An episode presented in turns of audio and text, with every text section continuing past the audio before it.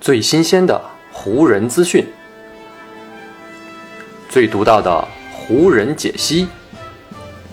欢迎收听湖人球迷电台。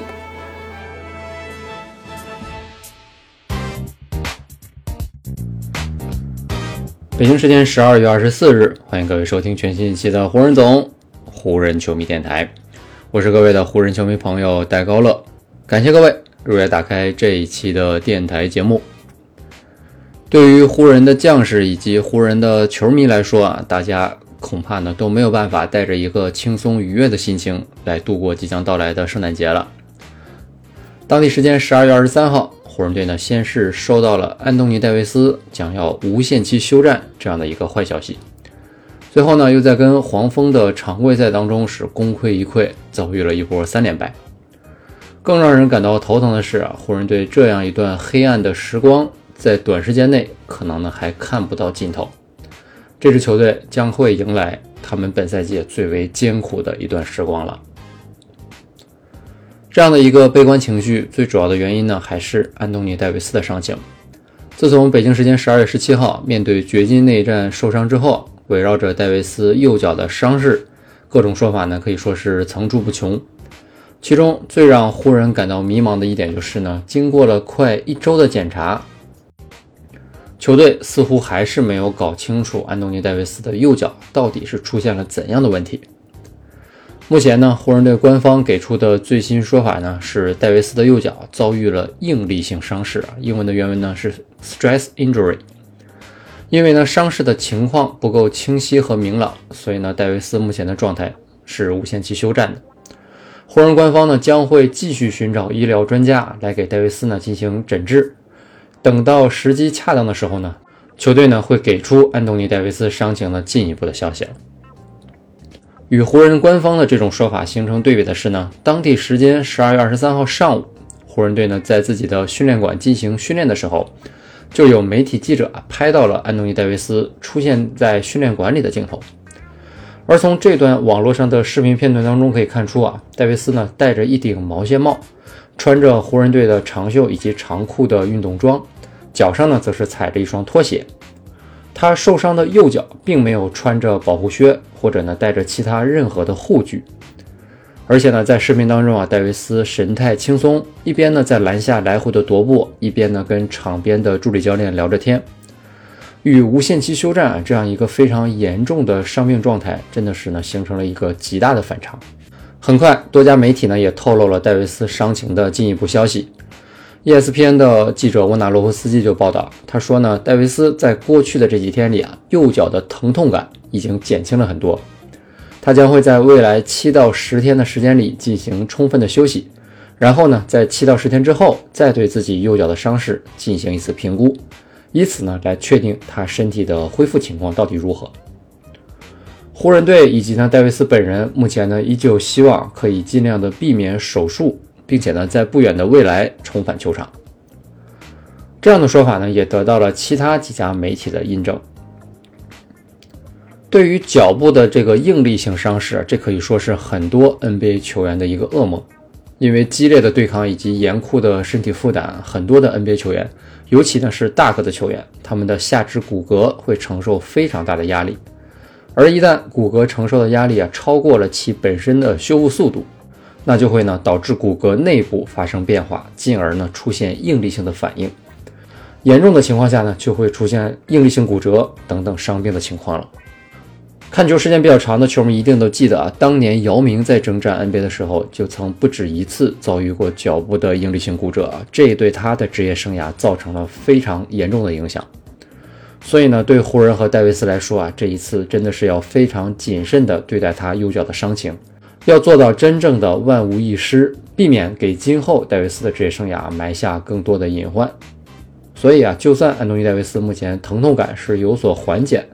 湖人呢也是尽量让他要做充分的休息，然后呢再通过进一步的检查来确定他的伤势以及恢复情况。只不过在球场上缺少了戴维斯的湖人，他们的表现和成绩就没有办法让人感到满意了。最近戴维斯休战的这四场比赛里啊，除了主场惊险赢下奇才那一战之外，湖人呢在其他的三场比赛当中全部输掉了比赛，而且在输给太阳、国王以及黄蜂的这三场比赛当中，湖人队的单场失分都是达到了一百三十分以上。戴维斯确诊之后，湖人队在防守端的这个崩溃可以说呢是已经暴露无遗了。与黄蜂队的这一战呢，算是湖人队近期相对来说比较容易的一场比赛了。因为呢，在这场比赛开始之前，黄蜂队呢只拿到了八胜二十四负这样的一个战绩，在东部呢也是成绩垫底的。湖人队在比赛开局阶段呢，也的确展现出了一定的优势，特别是此前已经连续五场比赛得分三十加的詹姆斯，在这场比赛当中呢，是继续延续了自己非常不错的手感。这场比赛呢，詹姆斯继续让自己的得分达到三十加。而且呢，球队开场的前九分当中，他一个人就拿到了六分。虽然说湖人没有在场上立刻的甩开黄蜂队，但是呢，在首节结束的时候呢，他们还是保持着四分的领先。但是从比赛的第二节开始，湖人队呢在场面上就开始失控了，内线的空洞也开始暴露出来。第二节一开始，湖人就让黄蜂啊轻松的连得五分，这就如同比赛的一个缩影。湖人队在整个第二节最终呢是单节丢掉了多达四十分。如果不是詹姆斯、威少以及里弗斯在进攻端的手感保持着不错的话，湖人队啊是否能够带着六十七平这样的一个比分结束上半场的比赛，都还是一个未知数的。但让人没想到的是呢，湖人的噩梦才刚刚开始。下半场一开始啊，湖人马上就被黄蜂用一波十比零的攻势给打停了。而黄蜂的这波攻势呢，最终则是演变成了二十一比五的一个大的攻击波。湖人队整个下半场一直都处在追击的态势当中。整个第三节呢，湖人队自己是只拿到了二十分，始终呢无法将分差拉回到个位数。幸好替补登场的里弗斯以及威少在第三节后半段是打出了不错的攻势，才将呢第三节结束的时候，湖人队落后的分差控制在了十分。直到最后一节呢，湖人队才算是找回了自己的状态，打出了整个晚上表现最好的十二分钟。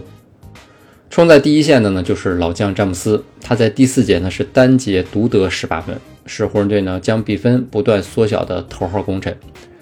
威少替补出战，这场比赛呢不仅效率非常的高，而且呢他也在努力的控制减少自己的失误。加上贝弗利也能投进关键的三分，这让湖人队呢在比赛的最后关头，终于是将比分的分差给抹平了。中场前三十二秒，双方战成了一百三十平。湖人呢本来逼出了黄蜂队的一个失误，还借此机会打起了反击，但关键时刻拿球的里弗斯却很轻易的把球权给丢掉了，这也让湖人呢错失了能够将比分反超的一个机会。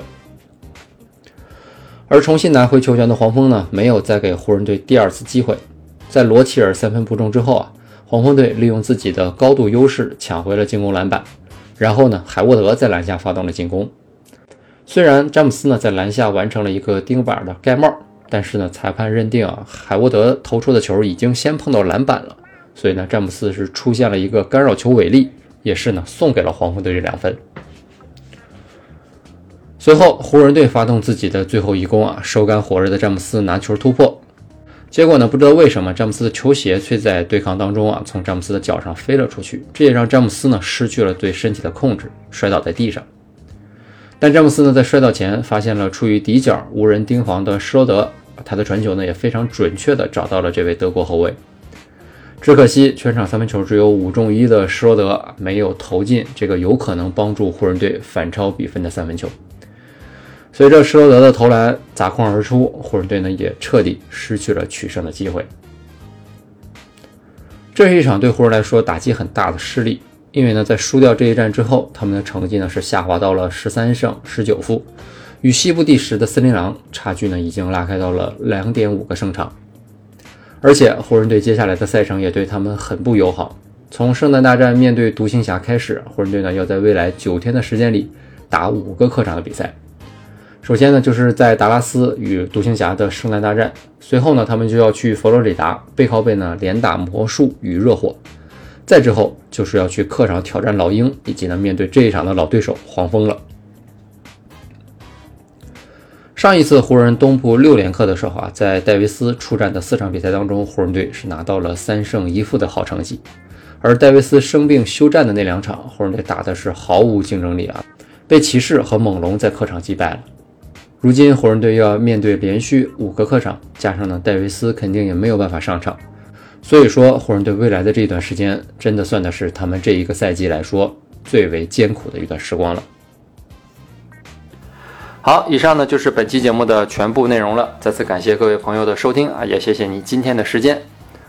如果你觉得我的节目做得还不错，就请你关注和订阅我的这张专辑吧。另外呢，也希望各位能够把我的节目分享出去，让更多的人听到我们的湖人球迷电台，让更多的球迷朋友啊加入到咱们湖人球迷的大家庭当中。好，那就让我们下一场湖人队的比赛，下一期湖人球迷电台不见不散，拜拜喽。